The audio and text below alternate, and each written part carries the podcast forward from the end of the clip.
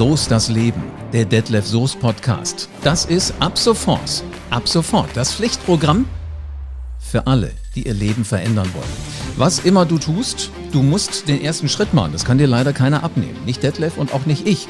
Und der kann so schwer sein. Und weil der so schwer ist, lass ich es dann lieber sein. Na, erwischt? Den Gedanken auch schon mal im Kopf gehabt? Sei ehrlich. Wieder den Allerwertesten nicht hochgekriegt? Blöd nur, wenn dir dann ein anderer wegschnappt, was du eigentlich haben wolltest. Ich bin Live Ahrens und ich nehme mir mit Detlef genau dieses Thema vor. Wenn du diese Show magst, sei so gut und mach einen Screenshot von deinem Player und poste den an alle deine Freunde und zwar an alle diejenigen, die ganz genauso wie du immer neue Impulse brauchen und die Ziele und die Träume haben. Hallo Detlef. Ach Mensch, live, mein Lieber. Ich hoffe, du hast bisher einen sehr, sehr guten Tag. Aber so wie ich dich kenne, wird es eh der Fall sein. Äh, ich genieße das und vor allen Dingen, wenn ich weiß, dass wir einen Podcast aufzeichnen, da ist der Tag gleich sowieso auf so einem ganz anderen Level. Ja, da hat man immer so einen Peak. Ich mag das, wenn man am Tag für sich selber so, ein, so, ein, so, so was Bestimmtes hat, was so das Hauptziel ist. Podcast mit Live Ahrens oder, weiß ich nicht, ein Geschäftsmeeting mit meinen Partnern oder, also irgendwas, was, was Spezielles ist, was man nicht jeden Tag macht. Mhm. Weil dann hat man automatisch, finde ich, schon eine andere Spannung, wenn man morgens aus dem Bett steigt, weil man weiß, okay, da kommt heute was, was, äh, ja, was wichtig ist, was Spaß macht, was, was den Leuten da draußen auch irgendwie was gibt. Und äh, das machen wir, glaube ich, mit So ist das Leben. Absolut. Und vor allen Dingen, das hat auch was wiederum zu tun äh, mit, mit dem Titel heute von der Folge. Wir haben ja mal getauft, Arsch hochkriegen.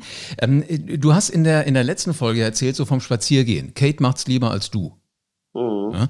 Und ich höre den Spaß förmlich da raus, den du beim Spazierengehen hast. Ähm, ich habe auch nicht immer Bock. Aber im Moment ähm, mache ich hier, drehe ich jeden Tag eine Runde ähm, hier so durch meinen Kiez, weil ähm, hier bei uns direkt am Rhein steht eine Dame, die hat so einen kleinen italienischen, ich weiß nicht, wie man diese Dinger, wie die heißen, diese, diese äh, Tuk-Tuk würdest du in Asien sagen. Also diese kleinen italienischen Art Motorräder mit hinten Pickup. Oh, ist ja geil. Und da hat die, hat die eine Kaffeemaschine drauf und, und die verkauft Kaffee. Und ähm, ich habe sie gefragt, habe gesagt, ist, ist irgendwie alles zusammengebrochen oder warum machst du das jetzt? Sagt die, nee, aber du, du musst ja den Arsch hochkriegen, weil du kriegst einen Koller zu Hause. Sie hat vier Kinder. Zwei davon Zwillinge. Ich glaube, äh, du weißt besser als ich, was das heißt. Und, Alter Schwede. Ja, und dann sagte sie, ähm, und eigentlich mein eigentlicher Job ist in einem Kinderhospiz. Aber da darf ich im Moment halt nicht rein, weil ich vier Kinder habe und die könnten ja Virus und so weiter. Und ähm, deswegen mache ich halt jetzt eben das, weil ich mache Leute glücklich damit. Und irgendwann hatte ich neulich gedacht, nee, ich habe keinen Bock heute rauszugehen. Lass mir die Ruhe, ich äh, trinke einen Kaffee aus meiner Maschine. Und dann hatte meine Frau aber gesagt, pass mal auf, ich habe jetzt Masken für uns. Die hat eine Freundin uns gemacht. Die will da kein Geld für haben. Sie hat gesagt, spendet was. Und da hat meine Frau entschieden, wir spenden was und zwar an dieses Kinderhospiz. Und das machen wir, indem wir ihr das Geld in die Hand drücken und sagen, bitte sei so gut und gib das weiter. Weißt du, wie schnell ich gestanden habe, die Schuhe anhatte, Wahnsinn. einen Schlüssel in der Hand hatte und auf der Straße war? Ja, das ist es. Man braucht einen Grund. Man braucht einen Grund, der einen hochzieht. Und äh, das ist auch das eigentliche Geheimnis von machen oder es sein lassen. Wenn der Grund, weswegen du ins Machen kommst, attraktiv genug ist für uns, dann machen wir auch. Wenn es nicht attraktiv genug ist, machen wir es in den meisten Fällen nicht. Jetzt attraktiv, äh, wenn, wenn der Grund attraktiv ist, denkt jetzt wahrscheinlich jeder sofort, wenn du einen Kerl oder eine, eine hübsche Dame im Auge hast, äh, kann denn auch irgendwas eine Attraktivität haben, was eigentlich eher so mit Arbeit zu tun hat? Absolut. Ich nehme ein ganz billiges, einfaches Beispiel, okay? Mhm. So, wenn jetzt äh, jemand zu dir oder zu mir oder zu jemandem von ähm, unseren Zuhörern da draußen, von euch da draußen, kommt und sagt, pass mal auf, ich äh, biete dir Folgendes an. Wenn du heute dich nur gesund ernährst, obwohl du sonst meistens ungesund isst, ja, aber wenn du dich heute nur gesund ernährst, von Gemüse und von guten Eiweißen, also vielleicht ein bisschen schöner Fisch oder ähnlich. Äh, wenn du das heute machst, gebe ich dir fünf Euro. Ist jetzt nicht besonders attraktiv als Ziel, das es zu erreichen gibt. Ja, also fünf Euro ist für jeden, auch für mich, eine vernünftige Summe, aber nichts, wo man gerne den Preis des nicht mehr Schlemmens für zahlen möchte. Würde jetzt jemand kommen und würde sagen, pass auf, du ernährst dich heute nur gesund mit Gemüse, oder ich sag mal sogar in dieser Woche, ja, in dieser Woche mit Gemüse und guten Eiweißen, wie zum Beispiel Fisch und Hülsenfrüchten. Und dafür kriegst du am Ende der Woche, wenn du das durchziehst, 500 Euro. So, da würde, ich glaube, also ich würde das machen. Ich äh, äh, ernähre mich eh gesund, aber ich würde das machen. Und ich glaube, so ziemlich jeder andere da draußen auch. Weil das Ziel, was es zu erreichen gibt, attraktiver ist als fünf Euro. Das heißt, das wollte ich damit sagen. Weißt du, unser mhm, Ziel mhm. sollte groß genug, attraktiv genug sein, um aufzustehen und loszulegen. Deswegen sagen wir beide ja auch immer, setzt euch große Ziele, traut euch groß zu denken und nicht klein, weil kleine Ziele sind wenig motivierend im doppelten Sinne. Einmal, wenn ich es erreiche, bin ich jetzt nicht besonders stolz auf mich, weil das Ziel eh nicht besonders groß war. Und wenn ich es nicht erreiche, dann geht die Negativspirale in die andere Richtung, dass ich mir denke, also nicht mal das kriegst du hin, Alter. Wo, wobei, weißt du, so kleines Ziel, das kann ja auch was sein, was ich in einer Stunde schon hab dann äh, ist ja der motivatorische Faktor jetzt nicht so groß, weil morgen denke ich ja schon nicht mehr dran. Ja ja, genau. Deswegen, deswegen finde ich es aber auch ganz wichtig, dass wir große Ziele haben, sozusagen Endziele, und die auch unterteilen in Einzelziele, in kleine Ziele, in Teilziele, weil Teilziele bringen uns in der Summe der Teilziele dann auch an unser großes Ziel zum Schluss, wenn wir diese Teilziele wahr werden lassen. Du, du hast ja immer Kontakt zu vielen Menschen, egal ob in den Socials oder ob äh, persönlich die, die Kontakte da sind. Oder kommen Menschen ja bestimmt auch zu dir und sagen, Hammer, ich habe das und das Ziel. Was denkst du, Detlef? Ist es realistisch, zu groß, zu klein? Was war denn da so ein Ziel, wo du gedacht hast, uh, das ist mal, äh, das ist mal ein Wort? Habe mich mal ganz kurz überlegen von, von jemand anderem, was ich gehört genau, habe. Genau, genau. Die, die, die von dir wissen wollten, ist es zu viel, ist es zu wenig, kann ich das erreichen? Ich hatte letztens einen, äh, einen jungen, also einen sehr jungen, ich schätze, der ist 20, 21, ähm, angehenden Coach. Also Life Coach, Business Coach, was also sein Ziel war. Ähm, und manchmal sind die Ziele ähm, ja nur von der Zeit her eine Herausforderung. Weil der sagte zu mir, er möchte gerne ganz, ganz viele CEOs von großen, also Chefs von großen Unternehmen coachen in Bezug auf Energiegewinnung, also auf eigene Energiegewinnung und Ziele erreichen. Dann habe ich zu ihm gesagt, das Ziel ist geil, mein Lieber, das Ziel ist super. Nur glaubst du wirklich, dass du, weil er wollte innerhalb eines Jahres das erreichen, glaubst du wirklich, dass es realistisch ist, dass ein 21-Jähriger einem vielleicht 45-jährigen CEO von, ich sage jetzt mal Daimler oder einer anderen Firma, ja, mhm. ohne Schleichwerbung zu machen, dass der dir wirklich zuhört. Was hast du denn bis jetzt an Referenzen? Und da hatte er halt noch keine. Das heißt, man muss immer gucken, wie realistisch ist mein Ziel in Bezug auf die Zeit, die ich mir dafür gebe. Du kennst ja die Smart-Formeln. Ja? Äh, ist, das, ist das Ziel ähm, spezifisch? Ja, es ist spezifisch. Ich möchte gerne CEOs coachen. Ja? ja? Ist es messbar? Ja, es ist messbar. Wenn ich genügend CEOs coache und sage, ich möchte in einem Jahr zehn CEOs coachen, dann ist es messbar. Ja? Mhm. Das dritte ist, ah, ist es attraktiv? Klar ist es attraktiv. Das vierte ist, ist es realistisch? Und spätestens dort würde bei diesem jungen Mann dann ein Fragezeichen kommen. Weil ich muss ja erstmal das aufbauen, was mir nachher die Kompetenz gibt, auch wirklich äh, die CEOs coachen zu können. Und das Letzte ist, ist es terminiert. Und bei der Terminierung muss er dann halt nochmal nachbessern. Das heißt, ich habe zu ihm gesagt, wenn du dir dieses Ziel, CEOs zu coachen, im, nächst, äh, im nächsten zwei bis vier Jahreszeitraum setzt und dir die Möglichkeit gibst, dir einen wirklich klaren Plan zu machen, wie du da hinkommst, dann ist es realistischer. Wenn du sagst, ich möchte innerhalb diesen Jahres die größten CEOs coachen, da wird jeder CEO sagen, naja, was hast du denn bis jetzt erreicht, was mich weiterbringt? Ich mag's ja, wenn junge Leute wirklich sehr ähm, äh, motiviert und sehr ähm, inspiriert sind, äh, Dinge voranzutreiben und sich große Ziele zu stellen aber wir brauchen immer auch den, den Blick der Realität darauf, ob es möglich ist. Jetzt habe ich ganz schön lange gesprochen. Aber weißt du was, es war alles spannend, ich höre dir gerne zu. Ähm, mir ging aber auch gleich so eine Geschichte durch den Kopf, wo ich mir auch mal ein Ziel gesetzt habe. Ich wollte ganz gerne unbedingt irgendwann mal Hartmut Engler von Pur kennenlernen. Auch als ich beim Radio war. Und eigentlich sagt man ja immer, ja komm, der kommt irgendwann schon mal. Aber es gibt ja. dann halt Leute, die kommen nicht, zumindest nicht dann, wenn du im Sender bist. So, und dann hatte ich einen, äh, einen Job, da musste ich ein Konzert anmoderieren, das hat FFH präsentiert. Da war immer einer von uns auf der Bühne und es war ein Pur-Konzert. Und äh, dann durfte ich ihn ähm, halt anmoderieren. Und ich habe ihn gefragt, sag mal, ihr seid im Moment so viel unterwegs hier mit Pur, Abenteuerland und hast du nicht gesehen. Äh, wie kriegt ihr den Allerwertesten hoch, dass ihr diese, diese ganzen Songs jeden Abend spielt? Ist ja wahrscheinlich immer gleiche Reihenfolge und sowas. Äh, da sagte er, du, ich habe im Moment keinen Kopf, ähm, kannst mich das nachher nochmal fragen, nach der Show. Ich sagte, versprochen, du erklärst es mir. So, und dann sagten die mir, äh, wir haben so ein Ritual mit unseren Fans. Du gehst auf die Bühne, erzählst irgendwas nett und dann irgendwann sagst du, gebt mir ein P. Dann schreien die alle P. Dann sagst du, gib mir ein U, dann sagen, schreien die alle U und dann sagst du, gib mir ein R. So, und dann schreien die alle pur. So, ich kann dir sagen, wenn da 16.000 Leute stehen und du, die schreien dir pur entgegen, strecken dir 32.000 Arme entgegen, da sind deine Nackenhaare, auch wenn du aufrecht oh. stehst, gerade nach hinten weg. So, und dann habe ich den, den Hartmut Engler danach nochmal gefragt, ähm, ähm, so, wo, wo, nee, Quatsch, er fragte mich, willst du es noch wissen? Du hast mich vorhin gefragt, warum wir das jeden Tag machen. Da habe ich gesagt, nein, alles danke, ich habe es verstanden. Da sagt der, der sagte der, weißt du, genau deshalb mache ich's. Die Musik ist für uns, das machen wir gerne, da haben wir Bock drauf. Aber das ist es nachher, was wir machen. Und ich finde diesen Typen so cool. Ich habe es noch nicht geschafft, ihn wieder mal für einen Podcast zu begeistern. Vielleicht sollten wir mal überlegen, ob wir so einen Gesellen auch mal irgendwann hier mit, mit in so einen Podcast reinnehmen.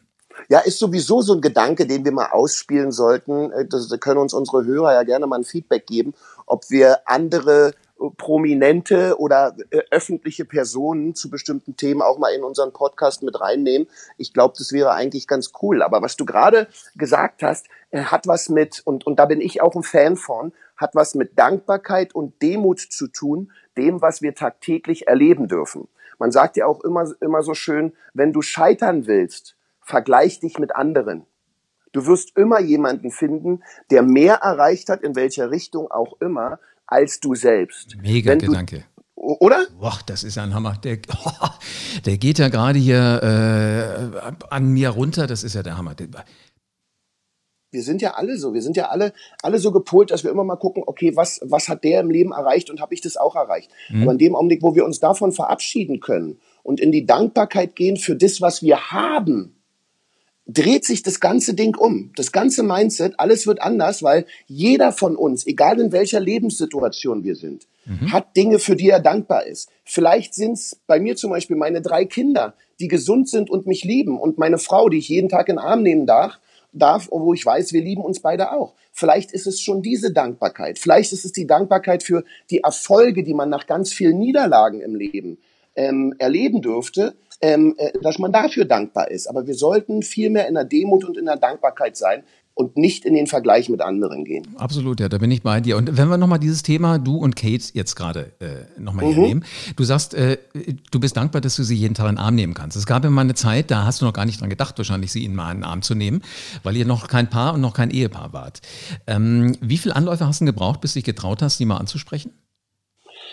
Du, das war ehrlicherweise ähm, war das so ein fließender Prozess, den wir uns eigentlich lange verboten haben zu äußern. Das heißt, Kate war ja damals, ähm, das war 2008, Vocal Coach für mein Format, für Popstars und ich war wie immer Juror und ähm, ähm, Choreograf. Und wir hatten uns im August im, im Rahmen dieser Show kennengelernt und haben dann, glaube ich, zwei oder drei Monate miteinander gearbeitet in Ägypten in unserem Popstars Camp ja, mhm. und haben uns gut unterhalten, aber es ist nie, also es ist auch wirklich die Wahrheit, es ist nie irgendwas passiert. Damals kam ja noch ihr ähm, heutiger Ex-Freund Ben, der Sänger, kam dann noch vorbei in Ägypten, obwohl die eigentlich schon in einer Trennung inbegriffen waren. Das heißt, es gab gar keinen Ansatz für mich oder für sie, da irgendwie äh, vorwärts zu gehen. Aber wir haben uns gut unterhalten, wir konnten gut miteinander arbeiten und wir haben natürlich gespürt, uh, da entwickelt sich vielleicht irgendetwas. Mhm. Ja, haben uns es aber nicht erlaubt, weil ich war mit meiner,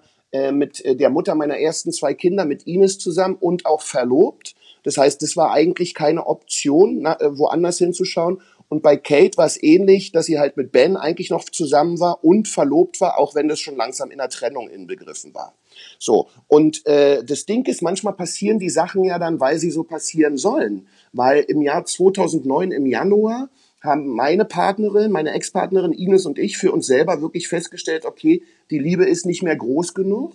Und bei Kate war es auch so, dass sie in eine eigene Wohnung gezogen ist. Und wir waren immer noch in Kontakt. Und als das dann so passiert ist und wir uns ausgetauscht haben, hört sich ein bisschen an wie ein Märchen, ist aber wahr, ähm, haben wir uns relativ schnell erlaubt, uns wiederzutreffen und miteinander auszugehen. Und äh, dann ging es natürlich sehr schnell, weil vorher sich da schon was aufgebaut hat in den Monaten, was dann sozusagen, ich wollte gerade sagen, sich entladen hat, aber das hört sich wieder so zweideutig an, ey. Also was dann äh, in die Welt durfte. Mhm.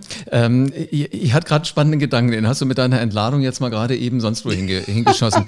ähm, ach so, genau. Äh, du hast recht, das klingt wie eine Geschichte, die zu schön ist, äh, um wahr zu sein, aber wenn man es einfach mal runterbricht, ihr habt euch auf der Arbeit kennengelernt.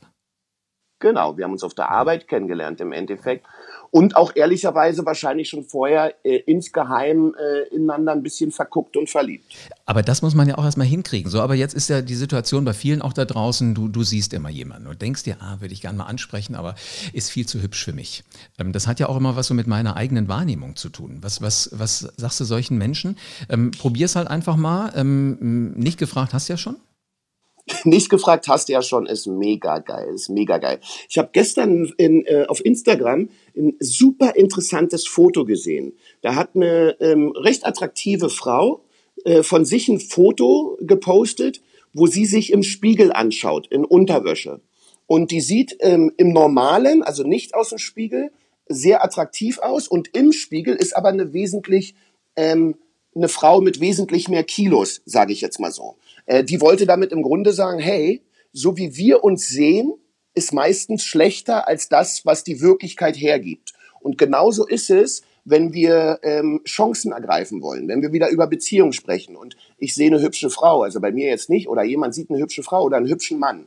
Wie gesagt, nicht gefragt hast du schon. Ein Nein hast du schon bekommen, wenn du dich entscheidest, nicht zu fragen. Genau. Dann wirst du nämlich diesen Menschen nie kennenlernen. Aber die Chance, eventuell jemanden kennenzulernen, den man attraktiv findet, indem man einfach hingeht und ein Kompliment macht. Es kann auch ein tollpatschiges Kompliment sein. Ja, dass man hingeht und sagt, also Fakt ist, ich bin eigentlich total schüchtern. Ich traue trau mich eigentlich nicht, jemanden anzusprechen, aber ich will die Chance einfach hier nicht vergehen lassen ohne dass ich es probiert habe. Deswegen, oh, ich spreche dich jetzt an. Weißt du, das ist der Hammer. Alleine wenn du das dann geschafft hast, dann hast du den Allerwertesten nicht nur hochgekriegt, du hast ihn hochgeschossen. Und alleine dieses Gefühl, hey, ich habe es gemacht, ich habe mich getraut. Genau. Auch wenn, wenn das nachher nicht so läuft, wie man sich das vorstellt. Weißt du was, äh, äh, kann man eigentlich nur eins sagen. So ist das Leben. Spontanrunde? Spontanrunde. Was fällt dir ein zu Schreibtisch? Schreibtisch? Hm?